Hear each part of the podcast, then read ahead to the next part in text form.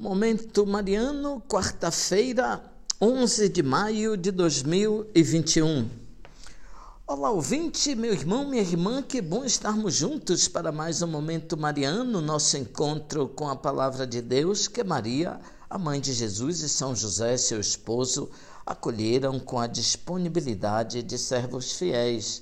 Eu sou Dom Josafá Menezes da Silva, arcebispo de Vitória da Conquista, e agradeço a sua companhia hoje, quarta-feira, 11 de maio de 2021.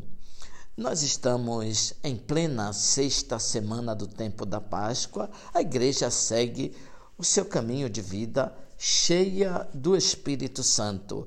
Vejamos o trecho do capítulo 17 do livro dos Atos dos Apóstolos é o trecho da grande audácia paulina de anunciar a palavra de Deus no Areópago de Atenas, na famosa Grécia. O Areópago era o centro dos conhecimentos na época. A Grécia é conhecida por sua racionalidade filosófica. O texto diz que, de pé, no meio do Areópago, Paulo disse: homens de homens de Atenas, em tudo vejo que vós sois extremamente religiosos. Com efeito, passando e observando os vossos lugares de culto, encontrei também um altar com esta inscrição ao Deus desconhecido. Pois bem, esse Deus que vós adorais sem conhecer é exatamente aquele que vos anuncio nada mais que impressionante a perspicácia do apóstolo Paulo.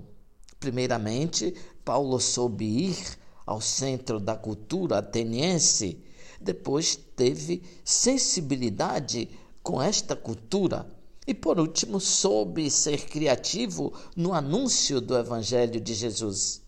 Estas são coisas imprescindíveis para a nossa tarefa de evangelização nos dias atuais. Discernir os locais de missão, sensibilizar-se com as expressões positivas de valores do lugar e depois ter a criatividade no anúncio do Evangelho. É preciso saber reconhecer os valores culturais de cada situação missionária porque não é possível pensarmos que somos os salvadores dos pobres coitados que não têm nada de bom. O Evangelho nos ensina a nos humanizarmos e em cada local, em cada região, já encontramos expressões positivas de humanidade. A tarefa do Evangelho que levamos para os pobres é potencializar este sinal de humanidade. O Evangelho nos ensina a nos humanizarmos e em cada local, em cada região, já encontramos expressões positivas de humanidade. A tarefa do Evangelho que nós levamos para os povos é potencializar estes sinais.